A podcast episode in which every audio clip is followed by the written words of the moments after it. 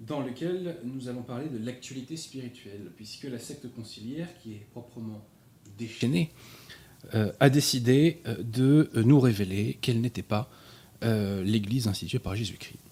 Nous vivons des moments vraiment fascinants. Avant cela, comme vous le savez, quelques petites annonces promotionnelles pour réagréger la qualité française. Si jamais vous êtes de passage en Ile-de-France, n'hésitez pas à aller chez nos amis de la librairie française pour vous procurer un ouvrage. 5 rue Auguste Bartholdi dans le 15e arrondissement, métro euh, La Motte Piquet, Duplex. Si vous cherchez un bon bouquin euh, catholique ou contre-révolutionnaire, il faut aller sur le site du collectif Saint-Ambert Bellarmin, hein, donc CSRB Diffusion, qui d'ailleurs euh, a publié récemment donc, cet ouvrage de T.A. Le Chevalier, dont on va parler, bref examen critique du rapport de la SIAZ, et le deuxième, le deuxième livre de Cyril Dubois, donc La chute de Sardes, l'offensive de Mammon. Par ailleurs, euh, n'hésitez pas à aller sur les chaînes YouTube amis, euh, notamment celles qui diffusent la foi, qui défendent la foi. Donc euh, la chaîne YouTube de, chaîne YouTube du Centurion romain, puisque nous faisons plus spécifiquement la pub aujourd'hui donc de la vidéo, une vidéo qui est la lecture d'un texte de Monseigneur Gaume avec un très beau montage, qui s'appelle Qu'est-ce que le pape, je crois, c'est ça, Pierre Tirement voilà, donc chaîne YouTube d'Emmanuel la Catholique, Chute de Sardes. Euh, chaîne YouTube aussi euh, de musique, Pierre Tirement. Pierre Tirement, vous êtes avec moi? Chaîne YouTube de musique? Euh, J'ai oublié le nom. c'est du latin, c'est pour ça, c'est pour ça. Je vais regarder. ça s'appelle, je clique et j'y suis. Speculum Justicier. Voilà, donc chaîne YouTube de Speculum Justicier. Euh, chaîne YouTube aussi euh, d'Alain Pascal, hein, puisque la chaîne YouTube d'Alain Pascal a une, je dirais, une ascension, euh, progressive, si je puis dire. récemment, il y a eu des vidéos sur Voltaire, sur des aguliers. je vous invite à aller les voir. C'est bon pour votre armature, je dirais, intellectuelle. Voilà, bon, par ailleurs, il y a d'autres chaînes YouTube en description. Je vous invite à avoir la curiosité d'y aller. N'oubliez pas, chers amis, que euh, vous avez un pouvoir bien plus puissant que le droit de vote, qui est le partage de ces émissions, puisque euh, nous sommes là pour occuper le terrain médiatique, et vous avez euh, le pouvoir, en relayant, en mettant des pouces bleus et compagnie, de, bah, vous avez le pouvoir de participer à cette occupation euh, médiatique. Voilà. Euh, je pense que j'ai tout dit euh, concernant les annonces. Si j'ai oublié des choses, pardon. Ah oui, bah non.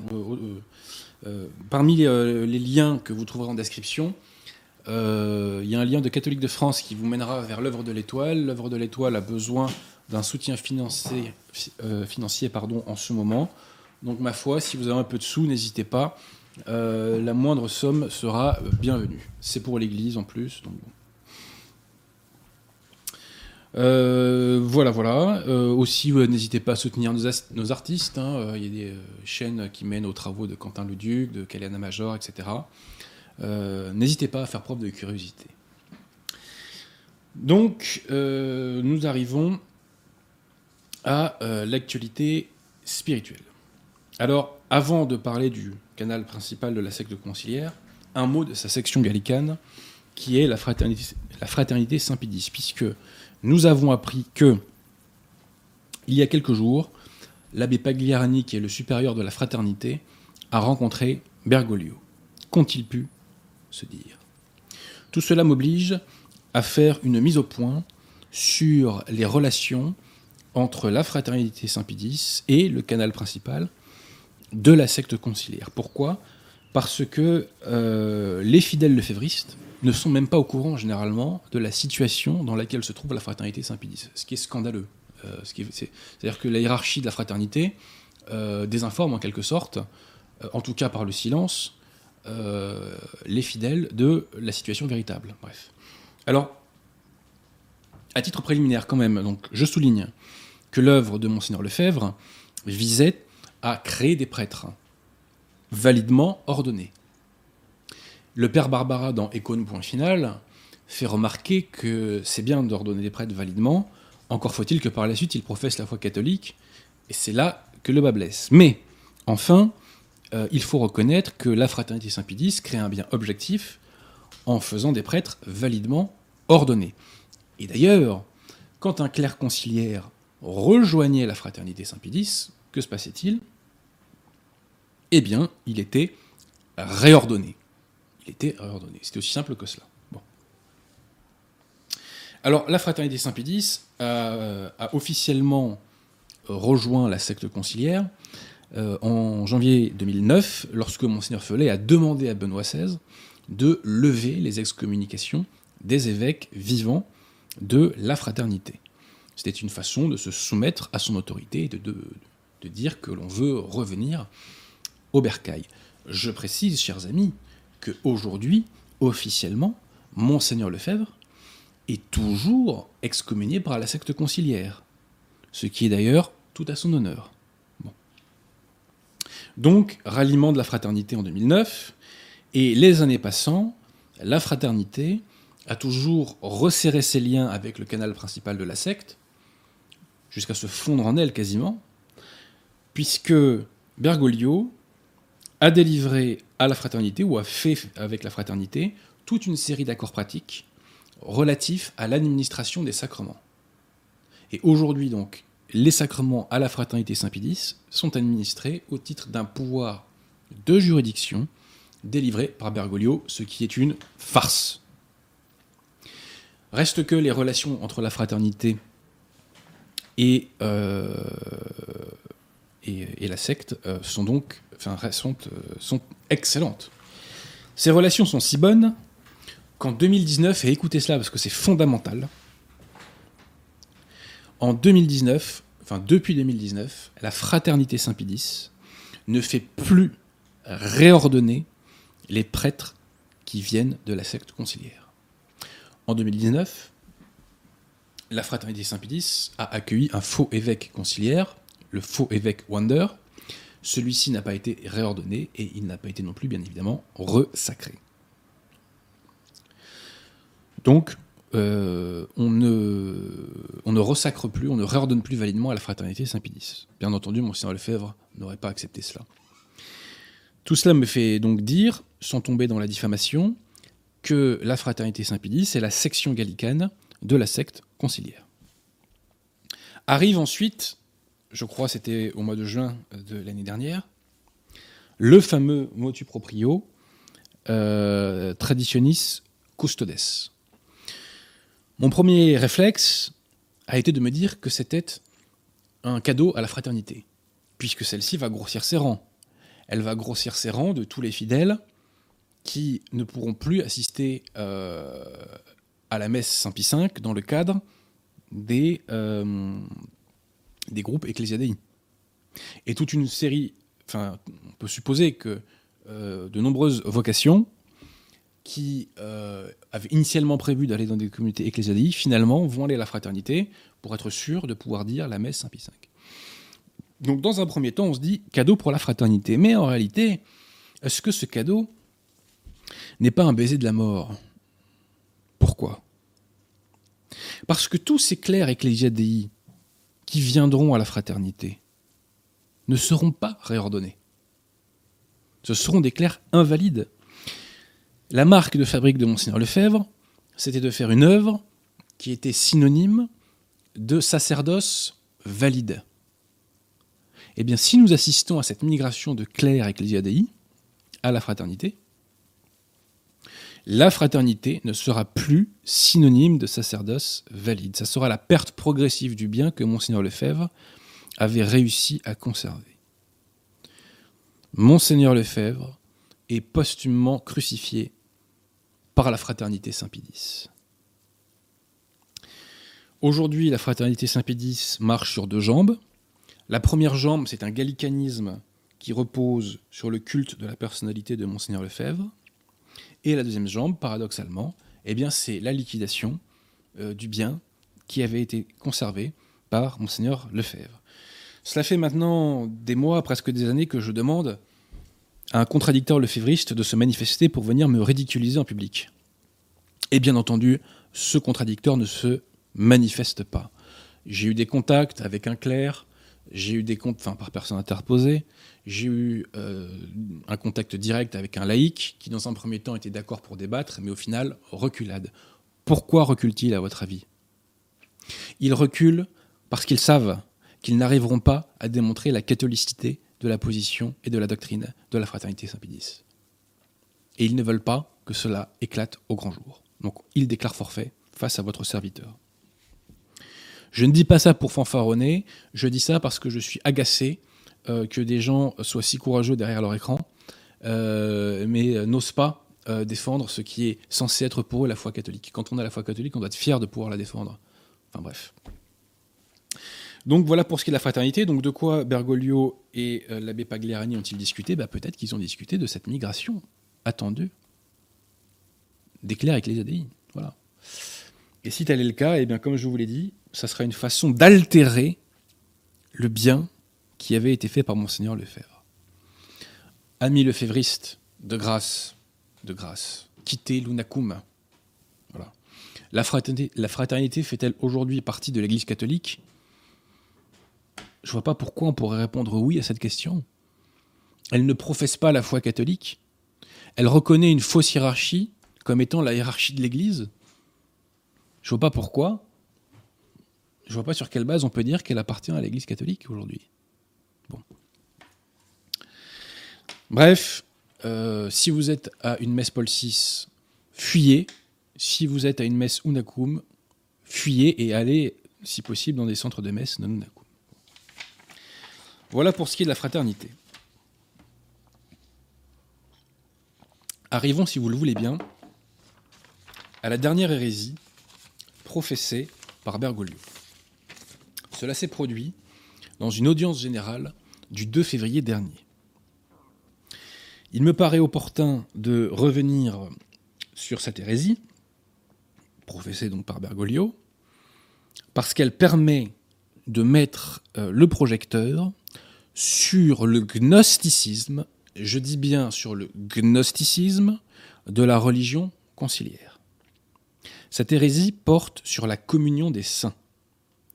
Donc, pour y voir clair, réflexe, que dit le magistère de l'Église Allons voir cela si vous le voulez bien. Alors, le catéchisme de Saint-Pédis, le catéchisme de doctrine chrétienne, nous dit dans son point 122 que la communion des saints signifie que tous les fidèles forment un seul corps en Jésus-Christ tous les fidèles forment un seul corps en Jésus-Christ. Le point 123 nous dit que les bienheureux du paradis et les âmes du purgatoire sont aussi dans la communion des saints. Mais le point 124 en revanche nous dit qui n'appartient pas à la communion des saints. N'appartient pas à la communion des saints les damnés, les infidèles, les juifs, les hérétiques, les apostats, les schismatiques et les excommuniés. J'ai bien dit les apostats. Retenez, chers amis, que selon le point, point donc 124 du catéchisme de Saint-Pédis, les apostats ne participent pas, enfin sont exclus de la communion des saints. Et c'est normal. Pourquoi? Parce que, comme nous le dit Pie dans Humani Generis, je crois, pour appartenir à l'Église, il faut professer la foi catholique. Or, un apostat, par définition, n'a pas la foi catholique, il ne peut pas faire partie de l'Église, donc il ne peut pas faire partie de la communion des saints. Tout ça, c'est la logique même. Donc, je répète, selon la doctrine infaillible de l'Église, les apostats n'appartiennent pas à la communion des saints. Parce que comme nous le dit d'ailleurs Saint Pédis, celui-là est hors de la communion des saints, qui est hors de l'Église. Bon. Pas compliqué, hein, je répète, celui-là est hors de la communion des saints, qui est hors de l'Église. Et parmi ceux-ci, ben, il y a les apostats. Bergoglio traite de la communion des saints dans son audience générale du 2 février dernier. Et que nous dit-il? Il nous dit notamment ceci.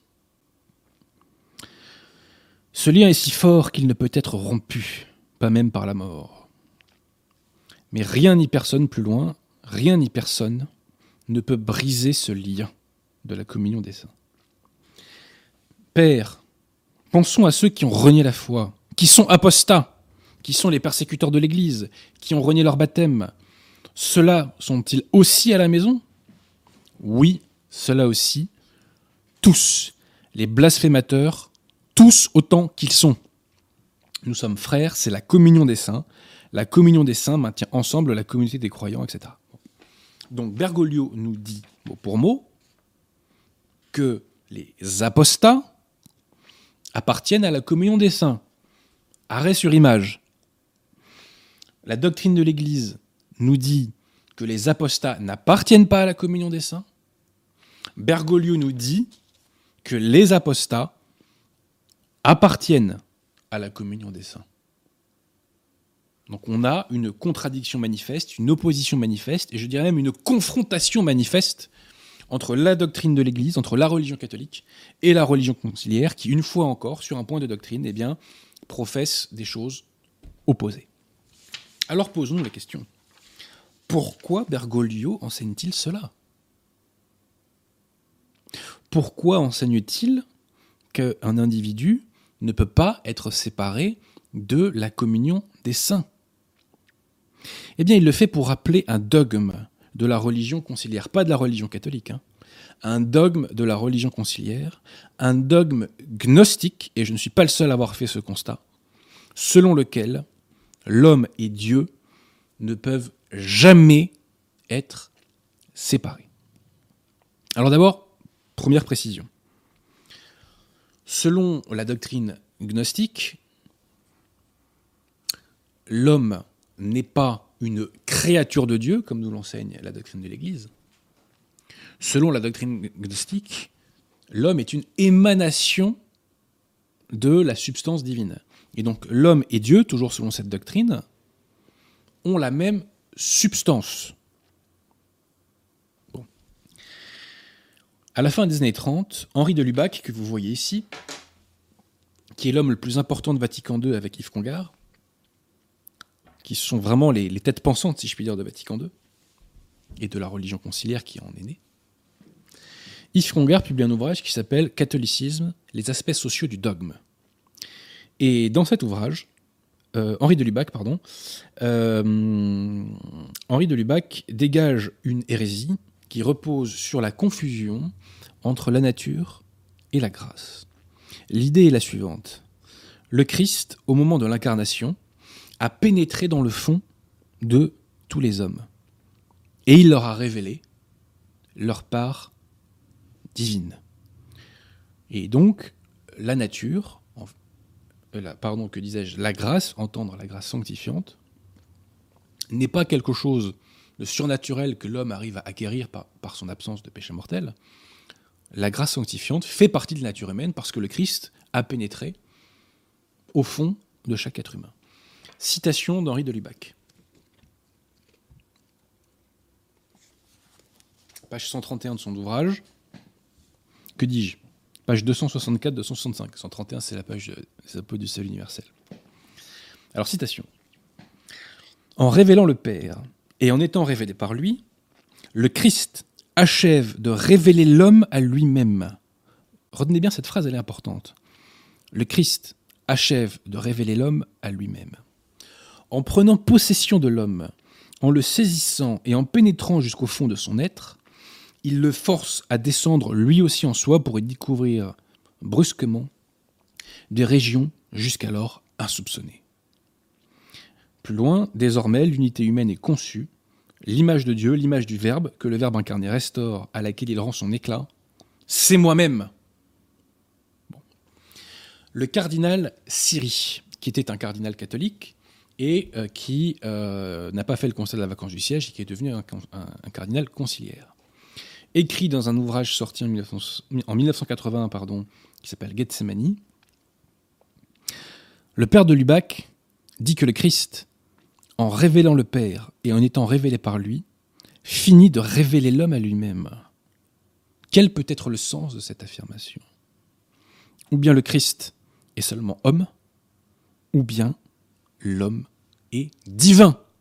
Et c'est tout l'enjeu de, de Lubac, c'est de nous faire prendre conscience de la part divine de l'être humain. Alors, Père on va me dire, non, mais ce truc-là, c'est complètement perché. Sauf que, sauf que, monsieur Pierre-Tirmont, ceci a été repris, et parfois presque mot pour mot, dans Vatican II, et plus précisément dans la Constitution pastorale Gaudium et Spes, dans le point 22. Gaudium et Spes, rappelez-vous, euh, de Lubac nous disait que euh, le Christ achève de révéler l'homme à lui-même. Gaudium et Spes 22 nous dit que le Christ manifeste pleinement l'homme à lui-même. On reprend presque mot pour mot ce que dit de Lubac dans Gaudium et Spes 22. Et plus loin, Gaudium et Spes 22 nous dit que le Fils de Dieu s'est en quelque sorte uni lui-même à tout homme en quelque sorte uni lui-même à tout homme. On reprend cette idée donc que le Christ, au moment de l'incarnation, a pénétré jusqu'au fond de l'être de chaque homme. Le magistère conciliaire, par la suite, est venu préciser tout ça, notamment par euh, Jean-Paul II. Et que nous dit donc Jean-Paul II? Alors déjà, lui, il nous dit plus que le Fils de Dieu s'est en quelque sorte uni lui-même, il nous dit tout simplement, le Fils de Dieu, par son incarnation, s'est uni à chaque homme. Ce qui est intéressant, c'est que le quelque sorte était une précaution sémantique qui pouvait euh, laisser supposer éventuellement qu'on employait une image. Voyez? Or non. Il fallait le prendre au sens littéral puisque Jean-Paul II fait sauter le en quelque sorte. Et plus loin, euh, il nous explique que les 4 milliards d'hommes vivants donc, euh, à l'époque eh bien, sont des participants en Jésus-Christ. C'est-à-dire que tous ces gens qui ne sont pas baptisés et qui ne sont pas en état de grâce sont unis à Jésus-Christ. Alors que la doctrine de l'Église nous dit que pour participer à la vie divine, il faut être en état de grâce. C'est la condition. Eh bien, pour la secte conciliaire, la condition pour être uni au Christ, ce n'est pas l'état de grâce. La condition pour être uni au Christ, c'est d'être un homme, parce que la secte naturalise la grâce sanctifiante. Et la preuve de ce que j'avance, c'est que la doctrine de l'Église nous enseigne que l'homme est une créature de Dieu, mais qu'on est un enfant de Dieu une fois qu'on est baptisé. Or, Bergoglio, quand il parle des non-catholiques, les qualifie d'enfants de Dieu. C'est bien une façon de dire que dans son esprit, ils ont la grâce sanctifiante, donnée euh, notamment avec le baptême.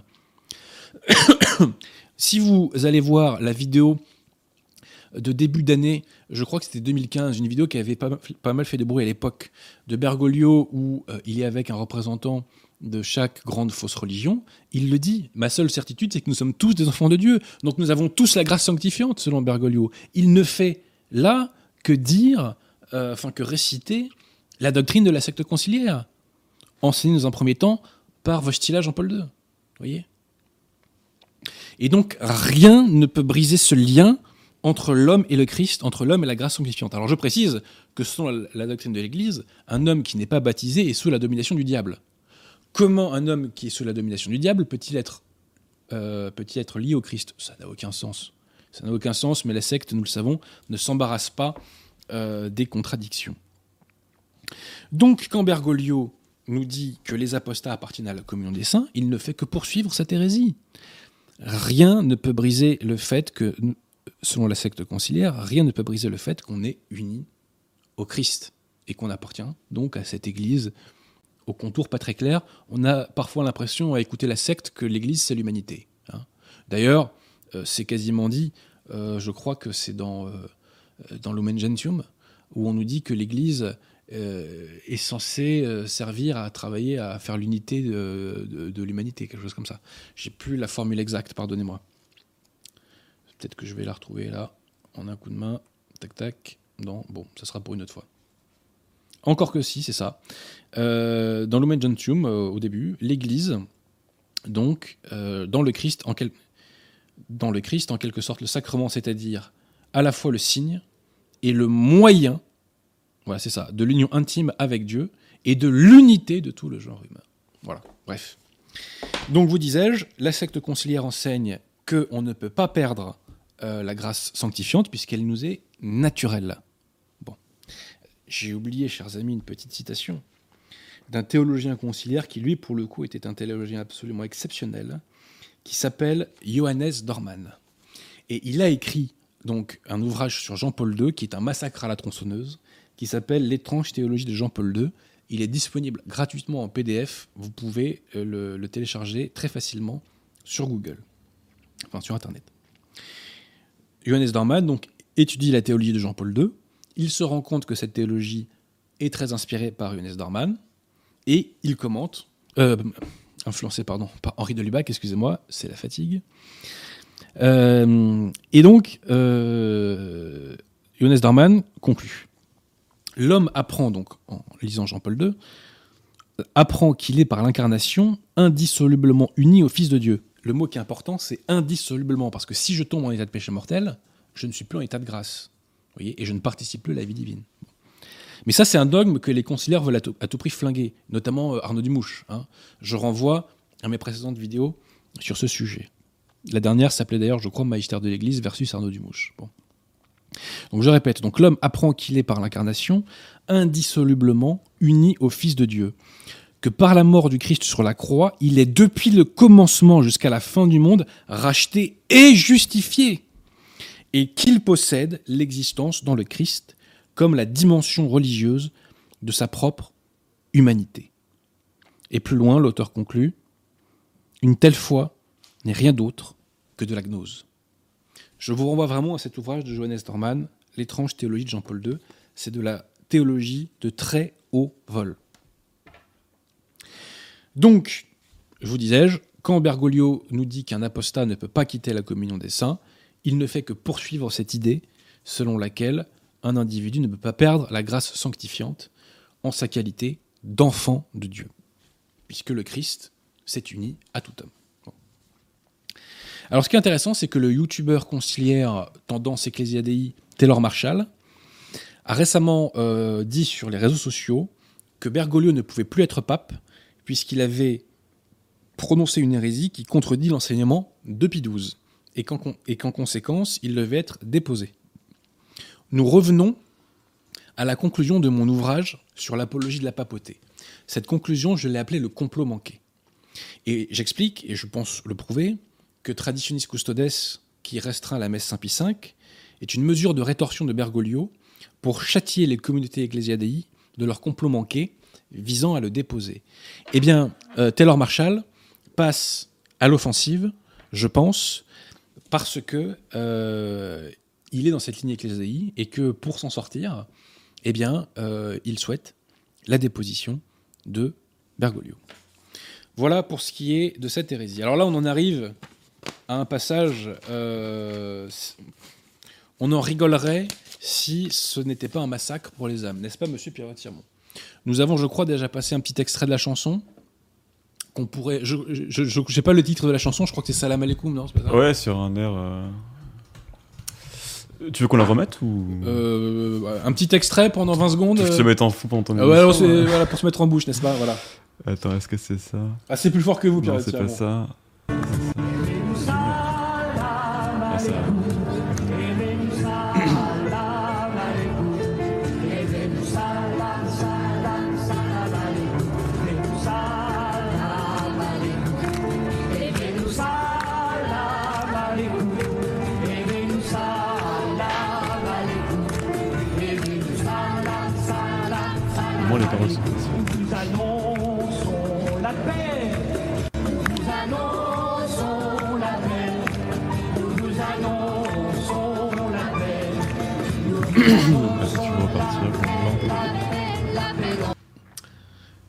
C'est bon, Pierre Voilà, donc euh, voilà. euh, alors, encore une fois, j'ai pas le titre de cette chanson, mais je suppose que c'est Salam Alaikum, hein, n'est-ce pas? Formule euh, qui n'est pas catholique, mais qui est, je pense, maintenant conciliaire. Bon. Alors, que s'est-il passé? Bah, C'est fort simple. C'est que le 6 février dernier, c'est pour ça que je vous dis que la secte conciliaire est en ébullition totale. hein. Le 6 février dernier, à l'église Saint-Sulpice, qui est une des églises les plus grandes de Paris, les plus prestigieuses en tout cas, eh bien, il y a eu une rencontre islamo-conciliaire, voilà, autour de la figure de Marie. Et donc, à quoi avons-nous assisté euh, ce jour-là? Eh bien, nous avons vu des musulmans réciter des sourates dans une église. Nous avons vu donc un individu euh, nous dire que la paix soit sur le prophète Mahomet. Nous avons vu Monseigneur, alors il faut mettre des guillemets, hein, puisqu'il est invalidement euh, ordonné et sacré, Monseigneur Georges Pontier, administrateur apostolique du diocèse de Paris, chanter masqué avec la chorale islamique. Et on a eu bah, ce magnifique chant, n'est-ce pas, périodiquement, Salam alaikum. Voilà. Euh, donc c'était une journée euh, un petit peu, euh, comment vous dire, euh, là on est au quasi, c'est du quasi paranormal là en fait. hein, euh. Bref. Alors quand on voit ça, on se dit mais attendez, comment est-ce possible? Comment est-ce possible? Comment est-il possible que l'on valorise l'islam dans une église catholique? Eh bien, comme nous allons le voir, c'est la mise en œuvre pure et simple de la religion conciliaire. Alors, d'abord, réflexe.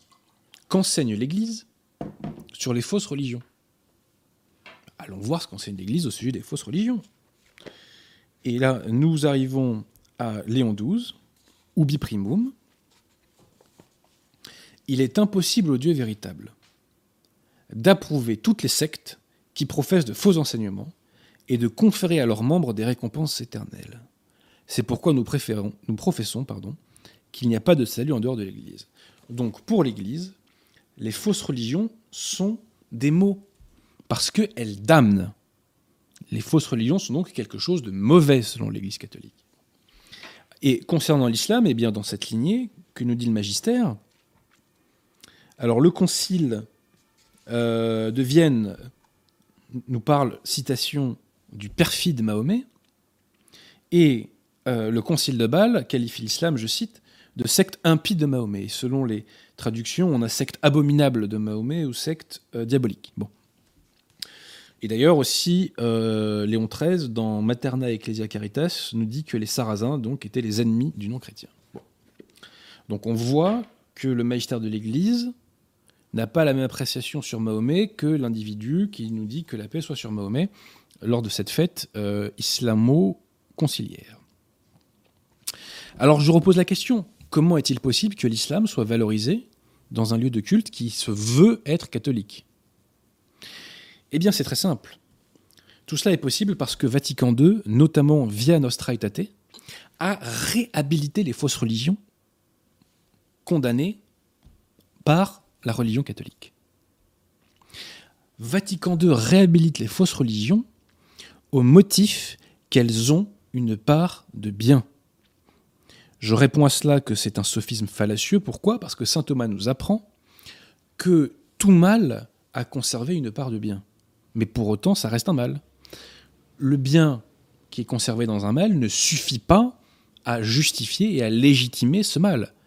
Et de surcroît, je, puis dire, je dirais, a fortiori, euh, concernant les fausses religions. Bon.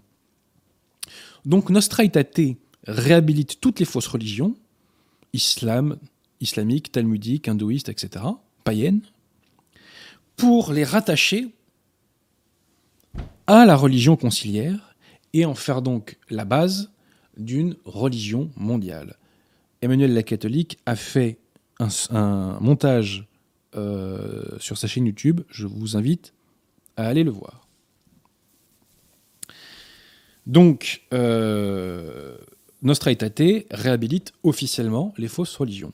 Et dans Lumen Gentium, on nous dit que les catholiques et les musulmans adorent le même Dieu. Alors, soyons très clairs, il est certain que Allah est le Dieu des musulmans.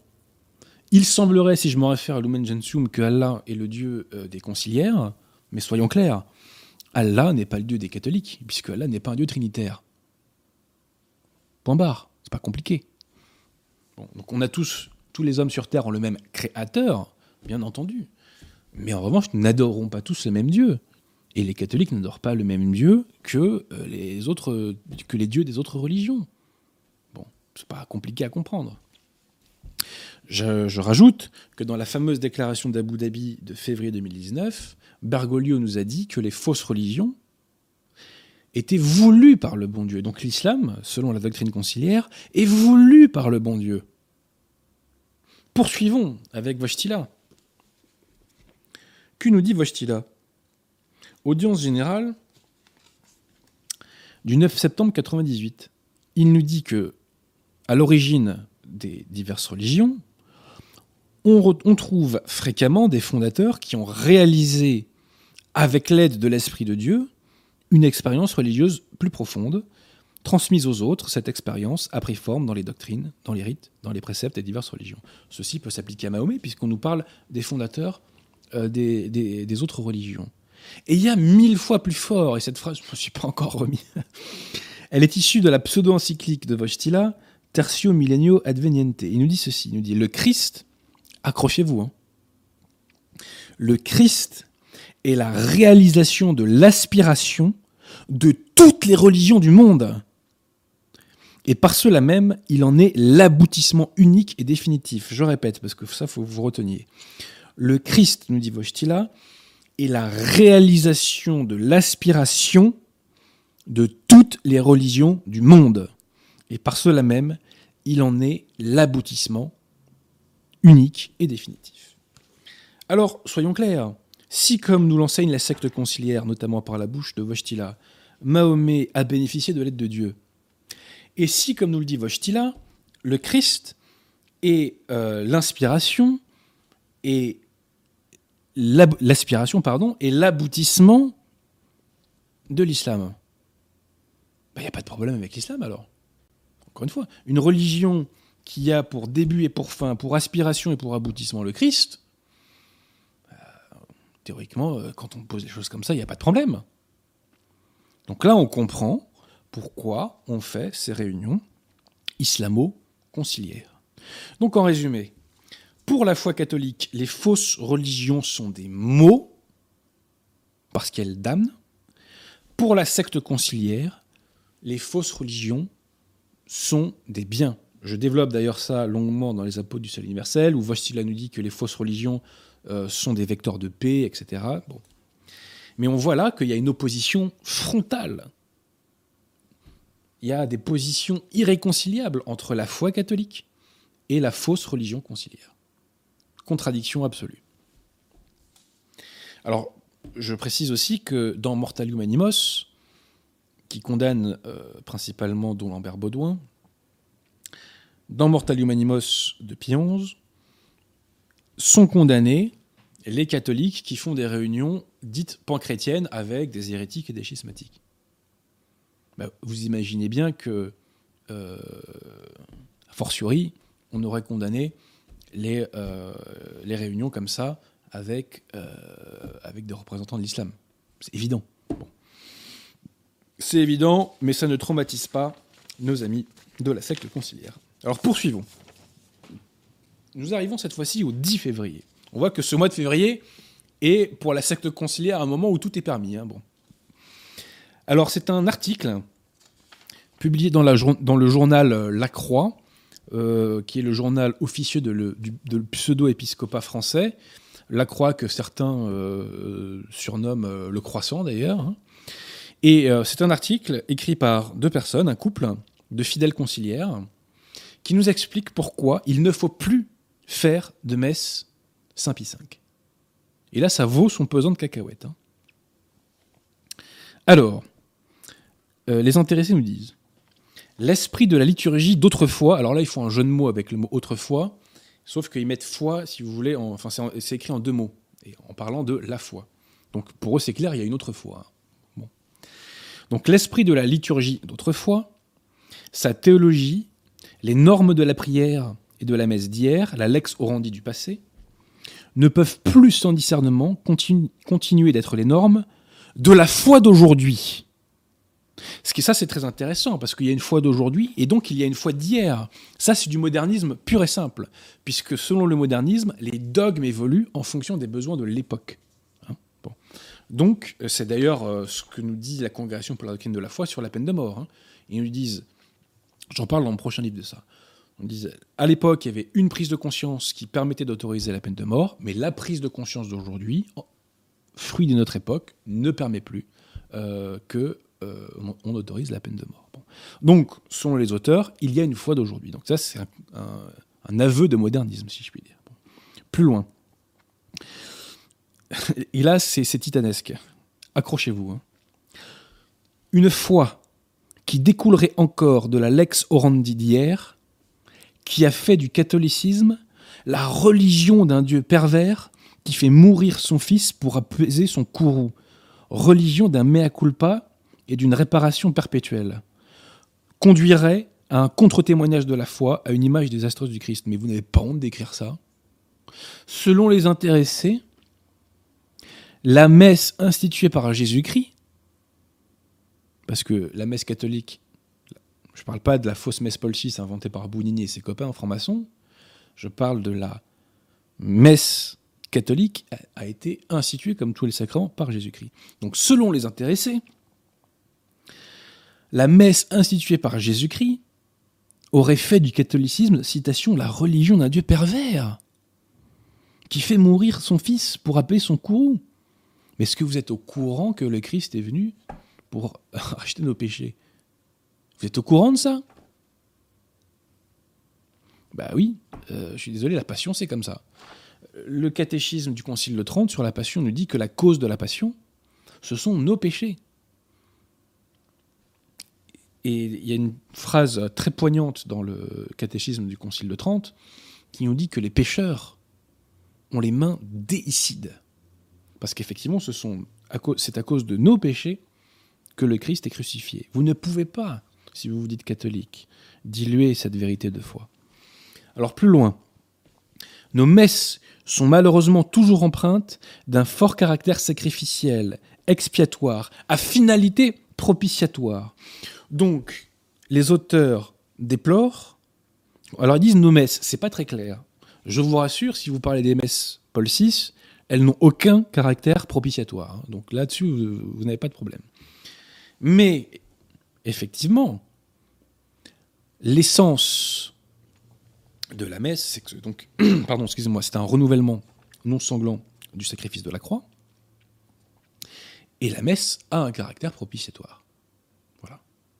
C'est comme ça. Eh bien, cette essence de la messe dérange les auteurs de cet article publié, je le répète, dans la croix. Alors, les auteurs nous disent par ailleurs que nous revenons de loin depuis Vatican II, que l'Église est au point mort pastoralement en 2022. Alors, peut-être que votre secte, effectivement, est au point mort. Je vous rassure, les paroisses Nonacum sont de plus en plus bondées. hein. Bon. Nous, on fait des conversions. Euh, les auteurs donc appellent à la fin de l'obsession du péché. Alors, je vous rappelle quand même, chers amis, que euh, si vous ne remettez pas vos péchés, vous allez griller en enfer à la fin. hein. Donc, il vaut mieux le faire. Je, le dis à ces auteurs conciliaires qui, semble-t-il, l'ignorent. hein. Mais bon, voilà. Et on nous dit donc, euh, si des démarches synodales peuvent être activées, ce sera pour continuer d'initier cette nouvelle donne du salut. Non plus euh, la poursuite obsédée d'une réparation. Ben si, on a une poursuite obsédée de réparation, parce que quand on est, de péché, quand on est en état de péché mortel, il faut se confesser. Il faut se confesser. on ne peut pas se sauver si on n'est pas en état de grâce.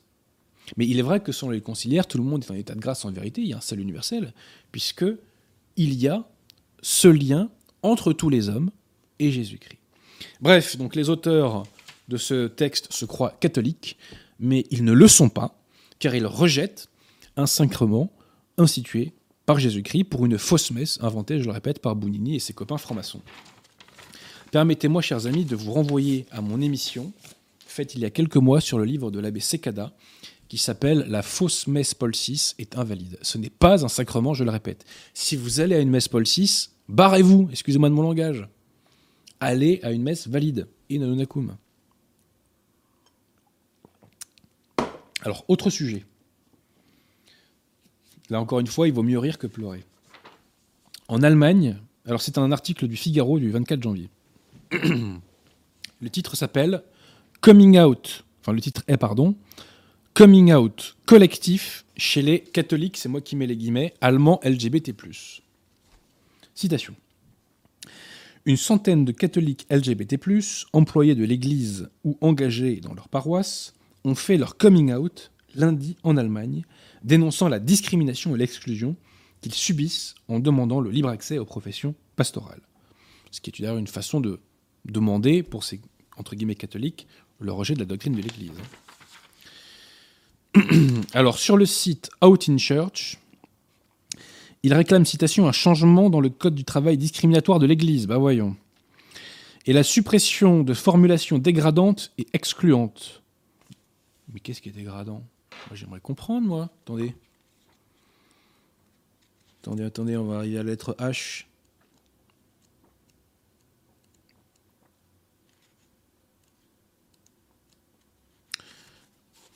Alors, euh, est-ce que c'est la bulle euh, de Paul de Clément V qui parle du crime exécrable de, Sodome qui est euh, dégradant? Ou est-ce que c'est le catéchisme de Saint Pidis qui nous dit que le péché contre nature crie vengeance devant Dieu? Bon. Bref, donc voilà, je ne veux plus me cacher. Témoigne Hugh Gros, prêtre homosexuel au diocèse de Rothenburg-Stuttgart. Il n'en peut plus, euh, apparemment, ce clerc euh, homosexuel. Qui compte des dizaines de personnes lesbiennes, gays, bi, trans, intersexes, queer et non-binaires, présentées dans une galerie de photos, parfois anonymisées. Nous faisons partie de l'Église, affirme Raphaël Soden, queer et ajor, qui travaille au diocèse de Fribourg. Bref, il y a dans euh, le clergé allemand de la secte conciliaire une volonté de réhabiliter l'homosexualité, et ceci nous est prouvé par le synode donc allemand qui euh, nous prépare un rite de bénédiction pour les unions homosexuelles. C'est très intéressant parce que la secte conciliaire s'était prononcée contre. Elle se prononce contre et eux se prononcent pour. Sauf que les clercs allemands, pas plus qu'ils en ont reçu l'année dernière lorsqu'ils ont fait des bénédictions de union homosexuelle, les clercs allemands ne recevront pas de sanctions de la part de la secte conciliaire. Et là, on comprend mieux le but de la synodalité. Le but du synode sur la synodalité, c'est quoi? Ben, Ça serait très simple. C'est que pour diffuser l'hérésie, plus besoin de passer par Bergoglio. Il suffit de laisser les synodes nationaux établir leurs normes, et Bergoglio dira Mais c'est pas moi qui ai dit ça. Ce sont les synodes. Donc les synodes de- sont des moyens nouveaux de subversion. J'en arrive maintenant au dernier sujet du jour, qui concerne le rapport Sauvé. Alors, je ne serai pas exhaustif ce soir. Qui concerne donc cet ouvrage de T.A. Le Chevalier, bref examen critique, on voit la référence à Monseigneur Gard, du rapport de la SIAZ. Donc sur le rapport Sauvé. Alors ce livre, je tiens à vous le dire, je l'ai énormément apprécié. Déjà sur le style, il est très bien écrit, ce qui ne retire rien. Et ce livre a été écrit par un homme qui a une grande culture, une grande expérience, et qui a un logiciel authentiquement contre-révolutionnaire et catholique, puisqu'il fait le constat de la vacance du siège. Alors, substance, quel est le propos? Et j'espère un jour faire une émission avec l'auteur. Parce que ce rapport Sauvé est un scandale absolu qui démasque, une fois encore, ce pseudo-épiscopat conciliaire. Le rapport Sauvé est une imposture, pourquoi? Parce que on a fait tourner pendant des jours et des semaines le chiffre de euh, 330 000 victimes euh, de la pédophilie conciliaire. Alors soyons clairs, hein, la pédophilie conciliaire, et j'en parle dans mon prochain livre, la pédophilie conciliaire est une réalité. C'est une réalité. Mais euh, je, note que le rapport Sauvé n'établit l'existence que d'un peu plus de 200 cas. Et alors qu'on établit l'existence de 200 cas, on nous parle de 216, quand on se, 216 000 quand on se limite euh, aux victimes d'éclairs, et à 300, euh, enfin plus de 300 000 lorsque l'on rajoute à cela les laïcs. Comment cela se fait-il? C'est très simple, c'est que cette estimation du nombre de victimes a été faite selon un sondage. Mais moi, je, là, c'est l'avocat qui parle. Depuis quand l'existence d'un préjudice est-elle établie par un sondage? On se fout du monde. Dans aucun pays au monde, qui a un état de droit qui fonctionne un petit peu, on peut se présenter devant une juridiction en disant Monsieur le juge, donnez-moi de l'argent pour réparer le préjudice que j'ai subi, parce que ce sondage prouve que j'ai subi ce préjudice. Mais on vit dans la huitième dimension, là. Quelle est la première chose qui m'a fait bugger sur le rapport Sauvé C'est que je suis allé le lire un petit peu en PDF sur Internet, et je suis allé lire les témoignages. Et parmi les témoignages, je voyais notamment un poème. Alors encore une fois, moi je ne sais pas si la personne qui écrit ce poème est vraiment victime ou pas. Mais ce que je sais, c'est que juridiquement, ça vaut rien du tout. C'est pas ça un témoignage. d'un point de vue juridique, encore une fois. Et on est obligé de parler de choses juridiques, puisqu'on nous parle de réparation derrière, nous y arrivons. Alors quel est l'enjeu pour la République? L'enjeu pour la République, c'est, en assimilant l'Église à la secte conciliaire, de discréditer l'Église, de salir son image. Autre enjeu, et il est vraiment, mais c'est d'un tel scandale, c'est de dire que l'Église a une responsabilité institutionnelle. Vous vous rendez compte? C'est-à-dire que quand un pédophile de l'éducation nationale se fait attraper, personne ne dit qu'il y a une responsabilité institutionnelle de l'éducation nationale. Quand un musulman commet un attentat, on sait très bien que derrière, il n'y a pas d'amalgame, pas d'amalgame, pas d'amalgame. En revanche, en revanche, il y aurait une responsabilité institutionnelle de l'Église pour les crimes commis en plus non pas par des catholiques mais par des conciliaires. On se moque du monde. Le scandale est double. Double parce que la secte, excusez-moi, euh, double parce que la secte euh, n'est pas l'Église catholique. Et ensuite parce que, bah, comme je vous l'ai dit, euh, certains ont droit au pas d'amalgame et d'autres non, semble-t-il. Alors, le rapport Sauvé fait toute une série de recommandations. Ça, c'est très intéressant. En fait, le rapport Sauvé, c'est aussi une tentative d'ingérence dans ce qui est présenté comme étant l'Église catholique. Et ils font toute une série de recommandations sur l'ordination des, hommes mariés, sur euh, le fait qu'il faut plus de laïcs et plus de femmes dans euh, les sphères décisionnelles. On fait des recommandations également sur la confession. Voyez. Donc, c'est un ouvrage très intéressant. Alors, je précise que ces pseudo-évêques, ces faux évêques conciliaires, se sont couchés. Ils se sont couchés et ils ont admis la responsabilité, entre guillemets, institutionnelle de l'Église. Mais a-t-on déjà vu, a-t-on déjà vu un épiscopat insulter à ce point l'Église catholique?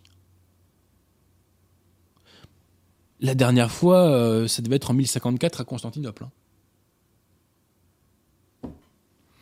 Et alors, pour réparer le préjudice subi par les victimes, il est prévu de créer un fonds qui sera non pas alimenté par les fonds des conciliaires, ce qui serait logique puisque c'est leur clergé qui commet les actes de pédophilie, mais qui sera alimenté par les, euh, les revenus tirés de la liquidation du patrimoine de l'Église de France. Et cela a commencé.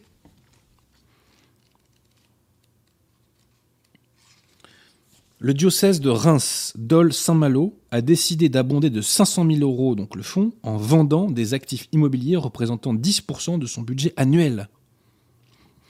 Le diocèse de Saint-Brieuc, euh, alors euh, référence Ouest France, 17 décembre 2021. Le diocèse de Saint-Brieuc a décidé de verser 200 000 euros au fonds de dotation en vendant le lycée du Sacré-Cœur à Saint-Brieuc. Télégramme de Brest, 23 décembre 2021. Le diocèse de Créteil a décidé de vendre la résidence de l'évêque pour 200 000 euros et financer donc toujours le fonds Figaro 15 décembre 2021. Donc là, nous sommes en train de vivre la troisième opération de liquidation du patrimoine de l'Église de France. Première opération, c'est par Talleyrand en 1789.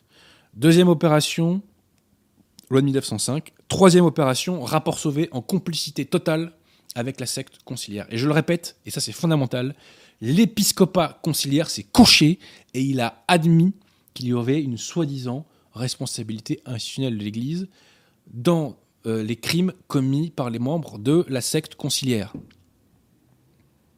Et ce pseudo-épiscopat conciliaire s'est engagé dans la liquidation physique du patrimoine de l'Église de France. Et on nous dit que ces gens-là sont catholiques, mais on se moque du monde. On se moque du monde. Alors, pour terminer, peut-être une petite citation, si je la retrouve. La voici. À vue humaine, l'Église conciliaire, les évêques conciliaires sont parvenus au bout de leur intrinsèque perversion. Qu'ils puissent endosser les plus atroces calomnies de la contre-Église, de la maçonnerie en l'espèce, contre l'épouse immaculée du Christ, prouve qu'ils ne font pas qu'ils n'en font pas partie et n'en sont plus que la plus- plus satanique des contrefaçons. La divine providence veille toujours, ces détestables péripéties font clairement augurer que l'Église conciliaire est appelée à disparaître dans le mépris général, sous le poids de trahisons devenues aveuglantes, même pour les moins avertis, pour laisser triomphalement place à la sainte Église romaine qu'elle éclipse depuis plus de 60 ans.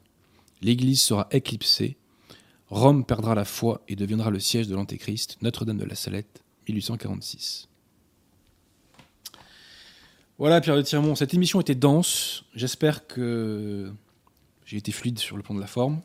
Il y avait beaucoup de choses à vous dire ce soir. Voilà, donc la secte conciliaire est en pleine ébullition.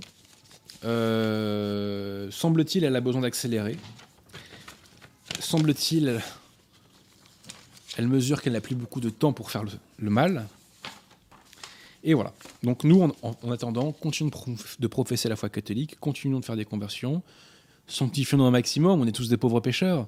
Euh, mais voilà, hein, vivons en état de grâce, et euh, c'est comme ça qu'on fera avancer la cause. Et si par extraordinaire un contradicteur lefévriste voulait se manifester, eh bien, euh, je débattrai avec lui, avec joie. Et courtoisie. Ça préfère un beau Magistère en main, magistère en main, débat. Ça préfère un beau débat au CDH. par exemple. Euh, des questions, Adrien, tu veux que je te Euh, dise ce oui, s'il y en a, il est quelle heure là? Ouais, allons-y, allons-y. Alors, euh, j'ai noté deux questions au moins.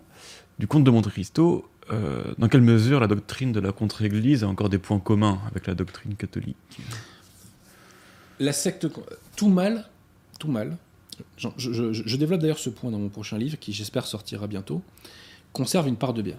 Rappelez-vous de ce principe. Ça, c'est fondamental. C'est-à-dire que saint Thomas vous permet de faire progresser votre intelligence. Quand vous comprenez ce que c'est le principe de totalité, votre intelligence progresse. Quand vous comprenez le principe de causalité, votre intelligence progresse. Et quand on comprend ce qu'est le mal, notre intelligence progresse. Donc tout mal conserve une part de bien.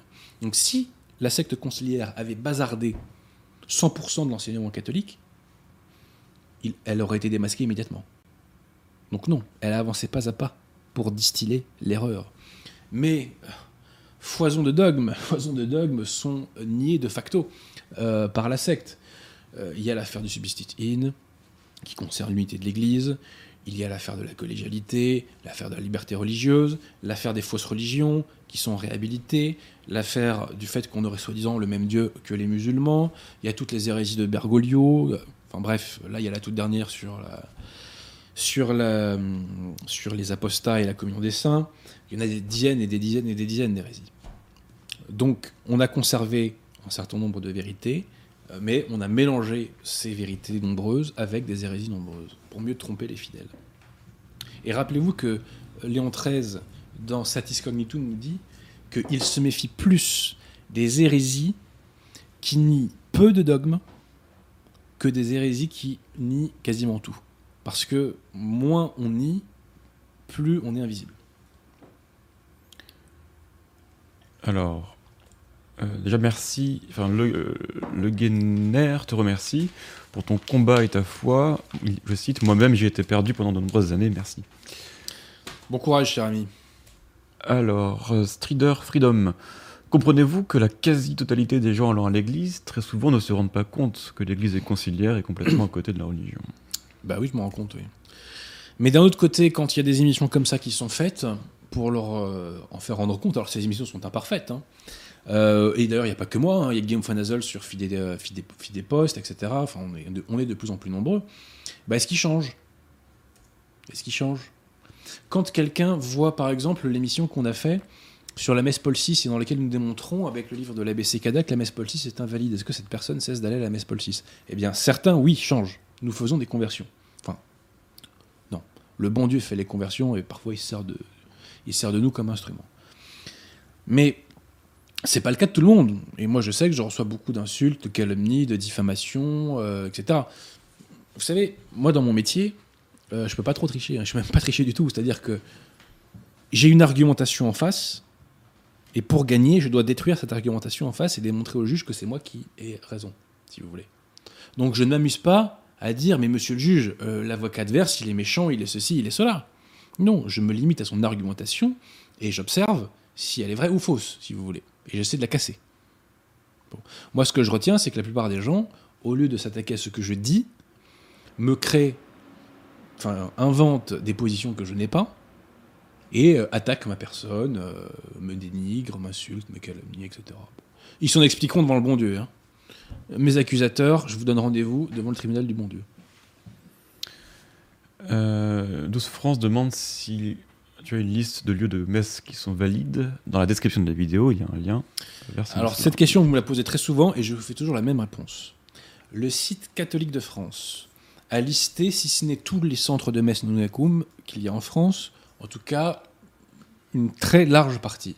Donc, allez sur le site catholique de France. Pierre Tirmont, on l'a mis en description. Il est depuis toujours. ouais. Voilà, donc le lien est en description. Donc, allez voir si vous avez proche de chez vous euh, un centre de messe. Voilà, sachant que je crois qu'il y a dans les Deux-Sèvres, il y a une levée de fonds euh, qui est faite pour euh, créer un centre de messe. Est-ce qu'il y a le lien pour ça, Pierre Tirmont Euh, Peut-être. Nous avons besoin, chers amis, de votre générosité. Et aussi, n'hésitez pas à soutenir l'œuvre de l'Étoile qui a besoin de fonds en ce moment. L'œuvre de l'Étoile qui est un centre de messe créé par le père Rafali. Alors, euh, euh, euh, le conte, non, ça c'est fait. Si, si. Le conte de Monte Cristo, ton opinion sur la réalisation de l'Apocalypse? Écoutez, moi, je, je n'ai pas de boule de cristal, hein, donc ça, franchement, je, je laisse ça aux spécialistes. hein. Et je suis pas un spécialiste du tout de l'Apocalypse, donc je préfère pas m'aventurer sur cette question. Salter, euh, que pensez-vous de Monseigneur Tissier de Malaret Alors, bon, bah écoutez, c'est un évêque lefévriste, alors il a toutes les limites euh, que l'on sait par rapport à ça, mais il y a quelque chose que je mets à son actif, c'est que euh, il a fait un excellent livre sur Benoît XVI, qui s'appelle L'étrange théologie de Benoît XVI. Et j'espère qu'un jour, je pourrai faire une, émission sur Benoît XVI qui ne sera que. euh, qui ne sera que, en fait, la, transposition, si je puis dire, euh, de cet ouvrage de Monseigneur Malaret. Donc je répète, l'étrange théologie de Benoît XVI, qui n'est pas forcément accessible à tout le monde, hein. C'est un ouvrage un peu technique, mais qui est euh, excellent et qui démontre que Benoît XVI est un moderniste comme c'est pas permis. Quoi. hein. Assad demande comment se remettre d'une rupture amoureuse difficile. Euh, écoutez, il y, y a des spécialistes pour ça. hein. Écoutez, euh, ça c'est pas le sujet du soir. hein. Mais moi je vais vous donner un conseil, faites le chapelet. Voilà. Faites le chapelet. Voilà. Le chapelet, ça vous donne un maximum de grâce et dans les moments difficiles, on a besoin de, de grâce pour y voir clair. Voilà. Donc faites le chapelet. Saladin Aladin te demande s'il est possible d'inviter la Bériou. Pourquoi pas? Ah oui, ah bah, la Berriou va sortir un nouveau livre, là, euh, La clé des écritures, je crois. Euh, je pense que ça devrait sortir la semaine prochaine ou. euh, enfin, sous peu, voilà. Donc je vous invite à vous intéresser à cela. Euh, Tom Elvis, y a-t-il. Non, ça c'est des questions qui ont aucun rapport. Bon, euh... Euh... Demande si tu connais la Bézins. Je sais pas si c'est un jeu de mots, j'ai pas l'impression. Avec un Z. Même les ins, non, c'est. Oui, oui, oui, je connais. Bon, voilà, il n'y a pas de questions notables pour l'instant. Bon bah écoutez, euh, on va pas faire, euh, on va pas faire de zèle, hein, mon cher Thiron, vous connaissez la formule. C'était une émission dense. Je vous invite à le revoir parce qu'on a parlé de beaucoup de choses et notamment nous avons parlé du caractère gnostique hein, de, l'enseignement de la secte que je dénonçais déjà dans les apôtres du salut universel et dont je reparle dans mon prochain ouvrage qui, si la Providence le veut, sortira dans un mois, euh, quelque chose comme ça. Voilà. Euh, ça sera donc un ouvrage qui porte sur les questions théologiques. Et mon prochain ouvrage sera la suite, enfin l'ouvrage d'après, sera la suite de La gauche est une maladie mentale. Voilà. La gauche est une maladie mentale qui était déjà la suite de, l'insurrection des- des Gilets jaunes, qui était elle-même la suite de la France divisée contre elle-même. Il y a une continuité dans, dans tout cela. Voilà. Souhaites-tu que je mette les, euh, les conciliaires qui chantent Salam Aleikum en générique ou- Bah oui, oui, non, mais ça s'impose. là. Non, mais je crois que c'est la, chanson- là, je crois que c'est la, la chanson de l'année. Là, là où on, a, on a la chanson parfaite pour l'Eurovision. Là, Ah, je suis Ouais. fan. On peut- là, on peut gagner l'Eurovision avec ça, normalement, euh, Pierre hein. Bon, et puis voilà, euh, je vous l'ai déjà dit, si vous allez à des messes Paul VI, quittez les messes Paul VI. Si vous, avez, si vous êtes à des messes Unacum, c'est-à-dire en communion de la fraternité Saint-Pédis avec la secte conciliaire, donc avec Bergoglio, hein, Bergoglio, quittez ces messes. Quittez ces messes. Allez à des messes non. Voilà. C'est ce qu'il y a de mieux pour être dans les clous. Enfin, c'est comme ça qu'on est dans les clous tout court, et c'est ce qu'il y a de mieux pour se sanctifier. Voilà. Euh, Vous savez, euh, pour que la situation française change, euh, il faut que l'anthropologie française change et qu'elle se bonifie. Et pour ça, il faut revenir au catholicisme, il faut revenir à la sanctification, à l'état de grâce. Voilà.